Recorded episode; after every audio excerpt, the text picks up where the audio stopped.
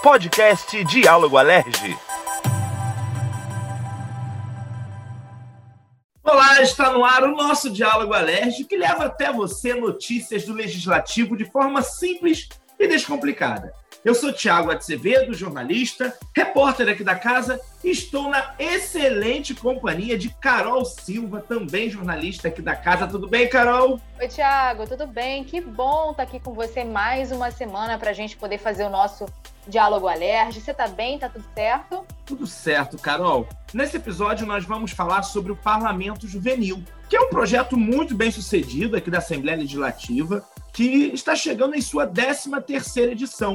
Nesse projeto, Carol, as cidades são representadas por jovens parlamentares, estudantes da rede estadual que vivem a experiência de legislar. Pois é, Tiago, muito legal, né? E aí cada município aqui do Rio pode ser representado por um parlamentar juvenil. As eleições acontecem nas escolas estaduais em dois turnos de votação.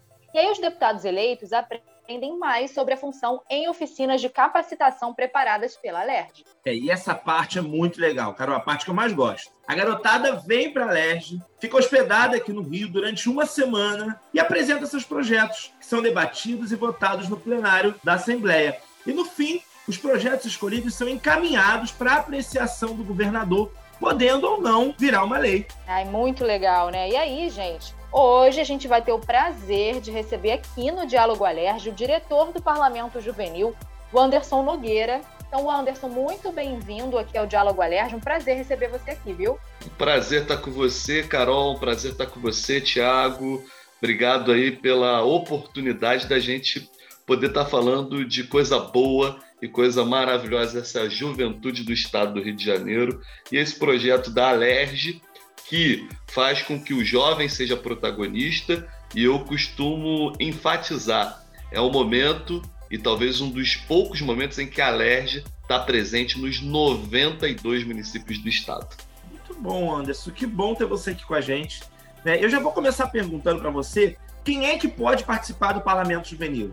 Olha, Tiago, essencialmente jovens da rede estadual de ensino que tenham entre 14 e 17 anos de idade e que estejam cursando o primeiro ou segundo ano do ensino médio. Esses podem ser candidatos, mas podem participar do Parlamento Juvenil, na verdade, todos os alunos da rede estadual, como eleitores, como parlamentares juvenis em si, apenas aqueles que estão na primeira ou na segunda série do ensino médio.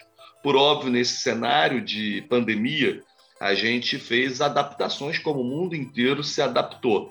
Então, nós estamos aí, é, provavelmente no ano que vem, permitindo que alunos do terceiro ano possam participar.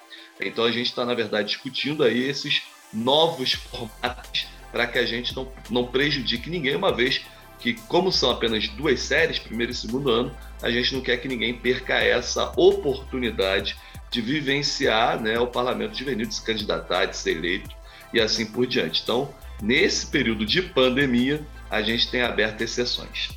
Olha, isso tem um pouco a ver com o que eu vou perguntar agora, justamente desse período de pandemia, esse novo normal que a gente está vivendo agora, né, por conta da Covid-19. Eu queria que você falasse um pouquinho mais justamente sobre isso, como que o parlamento se adaptou a essa nova rotina que foi imposta pela Covid-19, né? É, nós criamos, na verdade, não um novo formato Parlamento Juvenil. O Parlamento Juvenil continua tendo o seu mesmo formato.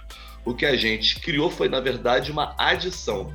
Como no ano de 2020 para 2021, com todas essas medidas de restrição, e como o Parlamento Juvenil tem muito a ver com, de certa forma, entre aspas, aglomeração, né, com todos os cuidados sanitários que a gente tem que ter, nós criamos então a mentoria do Parlamento Juvenil, que acredita que vai continuar mesmo depois da pandemia, porque foi um grande sucesso, é um grande sucesso. Então nós criamos oito módulos, é, onde os alunos fazem um curso de extensão onde tudo é de formato online e a gente está falando muito sobre política pública, é, educação, o protagonismo jovem. Então, são vários módulos com pessoas muito bacanas que têm dado aulas. A gente já está indo aí para o quarto módulo e a gente deve formar essa turma no final de setembro. Então, foi uma nova criação, a mentoria do Parlamento Juvenil, que que é um curso para adicionar algo ao currículo desses alunos. Para se ter uma ideia, a gente teve quase 400 inscrições, né, sendo que inscrições, inclusive, de outros estados, mas nós tínhamos um limitador que é exatamente pessoas do estado do Rio de Janeiro e que fossem alunos da rede estadual de ensino. Um grande sucesso, a gente está muito feliz com o resultado, é, com a participação dos jovens. Sabemos que todo mundo está aí com a paciência menor com relação a ensino à distância, com a questão de tudo online, todo mundo querendo se abraçar, querendo se ver, isso faz muita diferença, mas foi o modo que a gente encontrou de manter aí essa juventude mobilizada. E posteriormente, obviamente, a gente acredita que com a vacinação sendo acelerada, com a imunização da população em massa acontecendo até o final desse ano de 2021, a gente está projetando aí o Parlamento Juvenil para o ano que vem possivelmente no mês de abril. É, a gente vai ter aí uma ideia mais correta aí para mês de agosto, se a gente sentir que a vacinação vai seguir o ritmo que ela tem seguido. Anderson, você começou na política muito jovem também, né? Eu sou jovem ainda, né? É, você é jovem ainda, já foi deputado, e isso leva. O que você leva de experiência para essa garotada? Olha, eu costumo dizer que não importa de onde você venha, né? Eu sou do interior do estado, né? Sou de Nova Friburgo, região serrana. Não importa de onde você venha, desde que você tenha consciência, eu sempre falo muito para eles, nunca se apaixonem por si mesmos, se apaixonem por causas. Quando a gente se apaixona por causas, a gente vai adiante, de repente, o mais interessante, eu aprendi muito isso com o Parlamento Juvenil, de que não importa se você é de Paraty ou se você é de Varriçai, de onde você vem, de ponta a ponta desse estado, muitas das vezes os nossos sonhos se encontram e os nossos desejos são muito semelhantes. Então o que nos falta é juntar essas forças para fazer a diferença, fazer acontecer. Muito bom. O Anderson, muito obrigado por participar com a gente aqui. Se você quiser falar mais alguma coisa, deixar um, um, um recado aí para os jovens parlamentares ou para quem quer ser jovem parlamentar. É, se liga aí, olha, a gente está encerrando a mentoria agora no, no final do mês de setembro e a gente está pretendendo que a formatura dessa mentoria, né, possa já fazer o marco da abertura das inscrições para a edição do Parlamento Juvenil, que nós pretendemos realizar no mês de abril, por óbvio, a gente tem todos os cuidados aí para sentir como que está a pandemia, as variantes.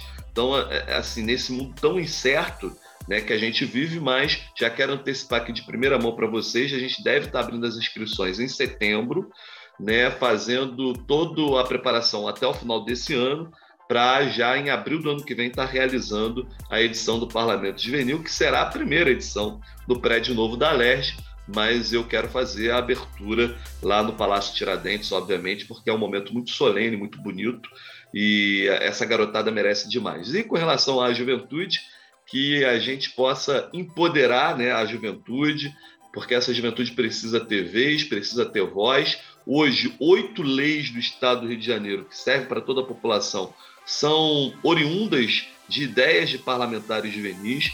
E isso nos deixa bastante contentes ao perceber que muitas das vezes uma ideia que parece simples pode mudar a vida das pessoas. Obrigado, Thiago. Obrigado, Carol. Muito bom estar com vocês aqui. Obrigada, Anderson. Foi muito legal a sua participação, importante também. Muito obrigada e volte sempre aqui ao Diálogo Alerj, viu?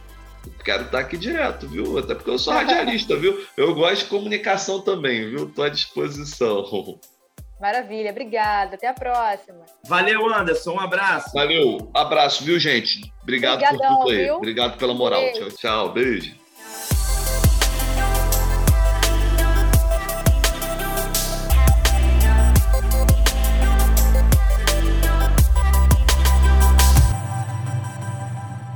Agora a gente vai explicar, Carol, como que acontece a eleição para a presidência do Parlamento Juvenil. Cada parlamentar pode se candidatar. Aí cada um tem um tempo de discurso para defender o porquê merece ser eleito presidente ou presidenta. Depois todos votam e aí quem recebe o maior número de votos é eleito. Isso aí. Aí eu conversei com a Maísa Roberta, que é a atual presidenta do Parlamento Juvenil. A Maísa mora em Tanguá, está com 18 anos agora, já concluiu o curso normal e dá aulas para educação infantil e até também o quinto ano. Eu comecei o papo com a Maísa perguntando o que motivou a participar do Parlamento Juvenil. Então vamos ouvir o que a Maísa falou sobre isso.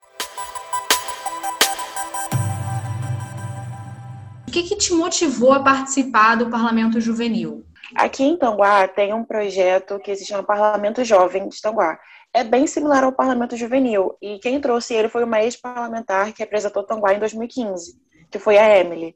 E ela trouxe esse projeto e assim que ela começou a falar do projeto na minha escola, eu, ela falou que viu meu olho brilhar. Eu só sei que quando ela falava, eu ficava deslumbrada com a forma que ela falava, que ela descrevia a política, e eu queria muito ter esse amor também, eu queria saber o que ela sentiu. Então, participei do Parlamento Jovem, eu participei em 2017.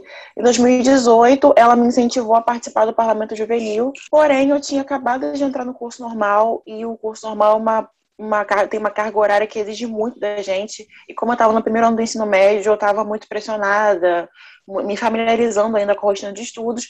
Então, eu preferi não participar e participei no segundo ano. Como é importante as cidades também terem projetos semelhantes a Parlamento Juvenil, né? Que aí você tem aquela sementinha sendo plantada, o incentivo desde cedo é, é para conhecer mais sobre a política, né, Carol? Pois é, Tiago, exatamente isso que aconteceu com ela, né? Ela já tinha um projeto semelhante lá na cidade, como ela falou, e aí ela ficou apaixonada e quis aprender mais, quis saber mais e veio participar do Parlamento Juvenil aqui. E aí a Maísa também contou pra gente o que ela aprendeu sobre política, né, durante o tempo do PJ e o que, que ela tirou de lição disso tudo. Vamos ouvir. E o que, que você aprendeu durante esse tempo que você, que você ainda está né, no parlamento juvenil? A política me deu empatia. Me deu uma empatia que eu não tinha antes. Uma empatia de ver a situação dos próximos, de ver a situação pela qual eu passei e agora outras meninas passam. Que quando eu digo isso, eu digo pela realidade de morar numa zona periférica, numa zona perigosa, numa zona de favela. E eu tive mais empatia depois do PJ de pensar quais são as políticas públicas que eu preciso para que elas não passem pelo que eu passei, para que elas não vivam o que eu vivi. Que bacana, hein, Carol? É justamente esse olhar para o outro, né? Perceber as necessidades das pessoas que nos cercam, saber que pode ajudar, pode fazer mais.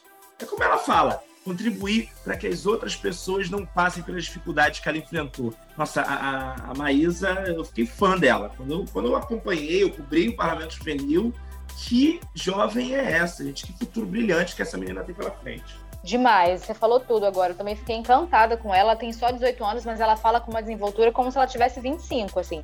Ela é incrível. E aí é muito legal, né, essa visão que ela tem de olhar para o outro, né, de perceber as necessidades do, do, do semelhante e de pensar em construir um mundo que seja melhor também para ela e para as outras pessoas, né? Uma maturidade mesmo de entender a política com esse olhar já tão nova, né? Trabalhar aí pensando numa sociedade mais igualitária, mais justa também. E aí eu também perguntei para ela como que ela vê a eleição dela, né, para presidente do Parlamento Juvenil em termos de representatividade. Então, vamos ouvir também o que a Maísa falou sobre isso.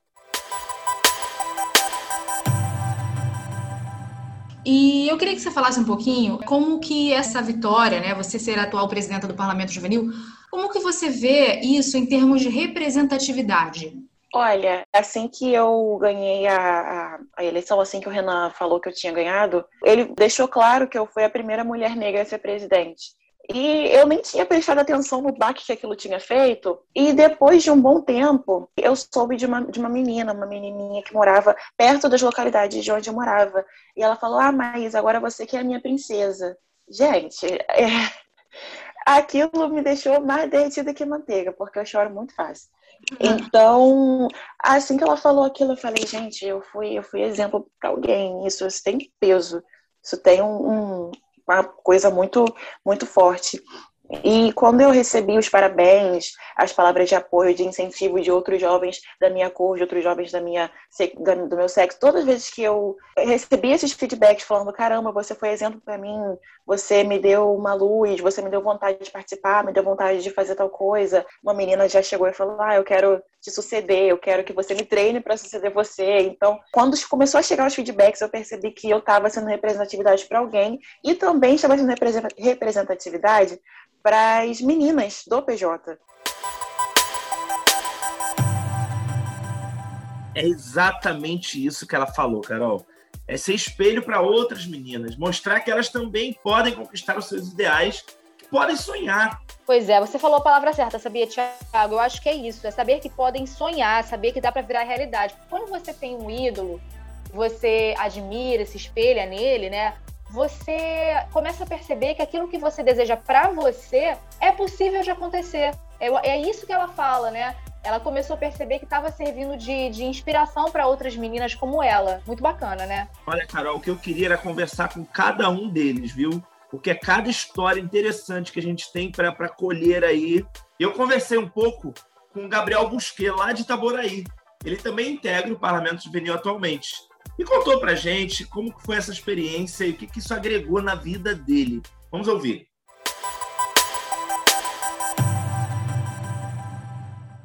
Foi uma, uma experiência única. Foi sensacional saber né, como é a vida de um deputado, como é as leis de um deputado, o que um deputado pode fazer, o que um deputado não pode fazer. Ali nós vimos a realidade do nosso estado. É, a gente passou uma semana no, no parlamento e era uma correria danada. A gente chegava no hotel, saía de novo de, do hotel para a LERJ para apresentar projetos e discutir projetos junto com os colegas também do Parlamento Jovem. Foi uma, sens uma sensação muito boa, uma sensação incrível. Estar com pessoas, discutir projetos, reuniões, chama muito a minha atenção e eu gosto muito. E eu pretendo sim seguir carreira e eu, eu poderia dizer que o Parlamento Juvenil mudou a minha vida. Pois é, olha só, né? O depoimento do Gabriel vem então para reforçar o que a gente já ouviu ao longo desse podcast todinho, né? Que a experiência como parlamentar juvenil só traz coisas boas para esses jovens, né? Conhecimento, maturidade, empatia, né, Tiago? Exatamente, Carol. Eu espero que os estudantes que estejam ouvindo a gente agora fiquem animados para participar, porque se eu soubesse de um, se eu tivesse um projeto assim na minha época, com certeza eu estava dentro. Quantas vezes que eu fui representante de turma, queria me envolver em tudo. Como eu queria um projeto desse.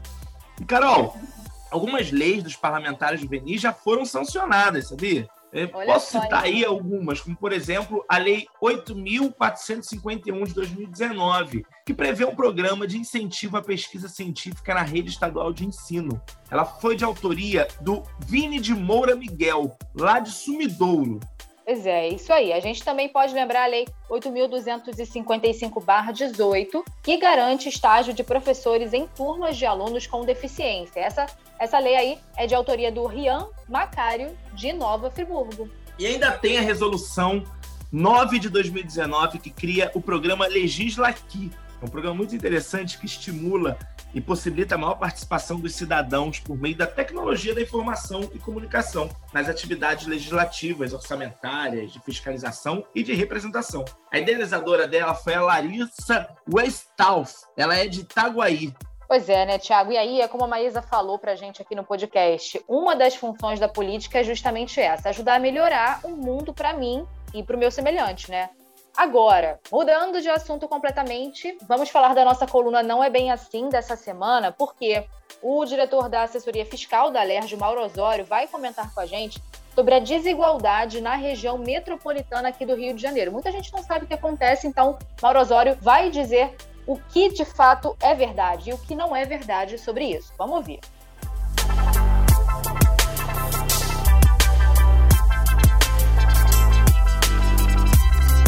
Não é bem assim.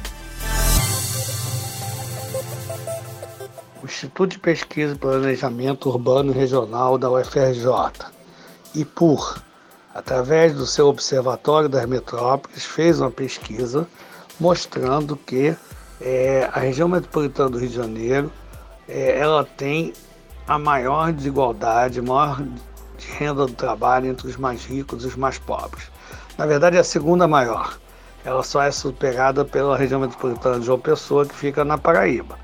Ora, é, o estado do Rio de Janeiro, ele está na região sudeste, uma região rica, ele tem o segundo maior PIB do país. Seria de se esperar que ele tivesse a desigualdade menor. Por que, que nós temos essa desigualdade tão grande? Né? É, existem vários motivos. Um deles é importante a gente estar detalhando é o seguinte: o Rio de Janeiro, né, o estado do Rio de Janeiro, é, hoje ele tem a cidade do Rio de Janeiro como sua capital, é uma única unidade federativa, mas na região que é o, atual estado do Rio de Janeiro, até 1975 tinham duas unidades federativas. Primeiro você tinha o Distrito Federal, que ficava na cidade do Rio de Janeiro, e você tinha o antigo estado do Rio de Janeiro. Depois, entre 19, em 1960, a capital é transferida para Brasília, mas até 1975, até a fusão, você continua tendo é, duas unidades federativas. Deixa de ser Distrito Federal e o antigo Estado do Rio de Janeiro e passa a ser a Guanabara, que vira cidade-estado, quando há a transferência da capital para Brasília, até 1975, quando ocorre a fusão. Né? Qual é a consequência disso? Que até 1975, a cidade do Rio ela tinha um privilégio tributário. Ela ficava com todos os impostos municipais e estaduais. Ou seja, é, era o Distrito Federal e depois a Guanabara é uma cidade-estado e ficava aqui com todos os impostos municipais e estaduais arrecadados na cidade do Rio de Janeiro. Como é isso nas demais capitais? Nas demais capitais dos estados, as suas capitais, por exemplo, a cidade de São Paulo, ela fica com os impostos municipais, mas os estaduais arrecadados na cidade de São Paulo, só 20% ficam para a prefeitura investir em custeio, é, gastar com custeio, realizar investimentos em infraestrutura. Aqui não, a cidade de Janeiro, até 1975, quando ocorre a fusão, ela tinha um privilégio tributário. Primeiro como Distrito Federal, depois como é, cidade-estado Guanabara ela ficava não só com os impostos municipais, mas também com todos os impostos estaduais. Então ela tinha uma receita muito boa. E o que ocorreu foi o seguinte: é, o Brasil cresce muito, o Brasil, a economia brasileira dobra de tamanho, principalmente entre 1930 e 1980, né, o Brasil crescia muito, e esse crescimento era maior no Sudeste. Então, muitos vinham do Nordeste, da parte parte pobre de Minas para trabalhar na cidade de Janeiro, na cidade de São Paulo. E a partir de 1940 já ficou muito difícil quem vinha buscar né, uma esperança, um trabalho mais digno é, no Sudeste, vinha para a cidade de Janeiro. Até 1940 ficava basicamente nas favelas da cidade de Janeiro, na própria cidade de Janeiro, em áreas mais simples, mais periféricas da cidade de Janeiro. A partir de 1940 começa a ocupar a Baixada. E aí surge um problema específico aqui.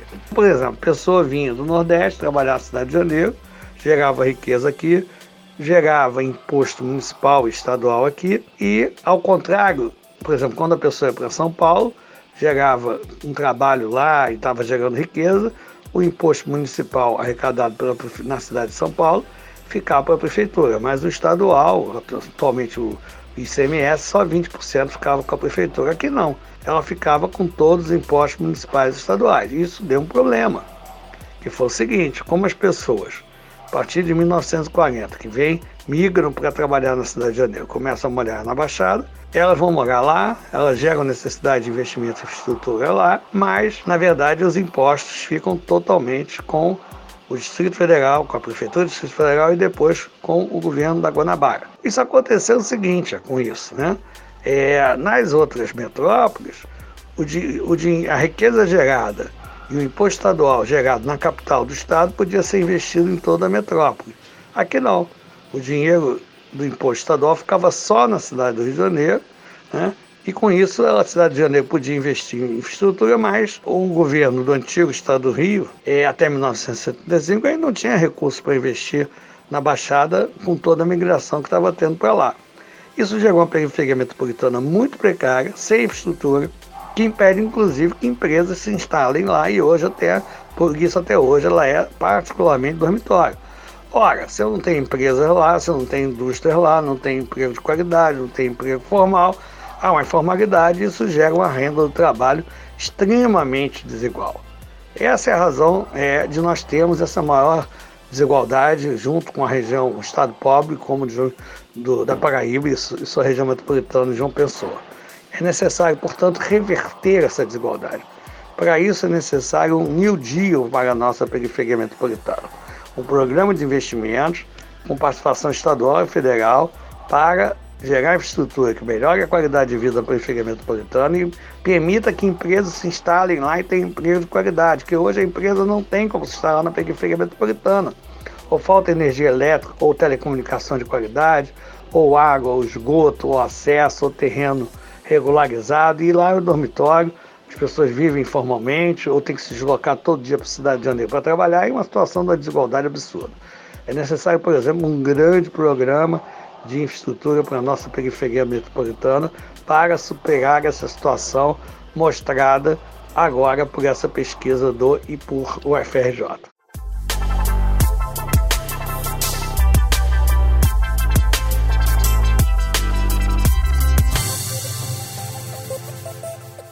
E assim a gente vai chegando ao final de mais um Diálogo Alerj. Estou muito feliz de estar com o Tiago aqui falando de um tema tão importante que é o Parlamento Juvenil, falando para os jovens, né? Eu já fui jovem e eu sei a importância que esses projetos trazem para a gente, trazem para a nossa formação, a formação do nosso caráter, a formação do que a gente vai ser profissionalmente também. É, então, muito feliz de encerrar esse trabalho hoje falando de coisas assim tão bacanas, tão importantes. Tiago, foi um prazer, viu? Carol, é sempre um prazer estar aqui com você no podcast. Fazer o podcast é sempre uma alegria muito grande. Eu curto muito, faço com muita alegria. E é isso. Muito obrigado a todos vocês que ouvem a gente, que acompanham a gente. E parabéns a todos os parlamentares juvenis.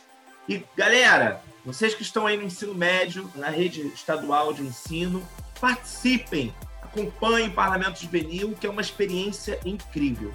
Tá? Quem me dera ter um projeto desse na minha época, Carol. Pois é, na nossa época. A gente tá ficando velho, porque esse negócio de nossa época é coisa de. Pois é, né? É cringe, Thiago, é cringe. É cringe.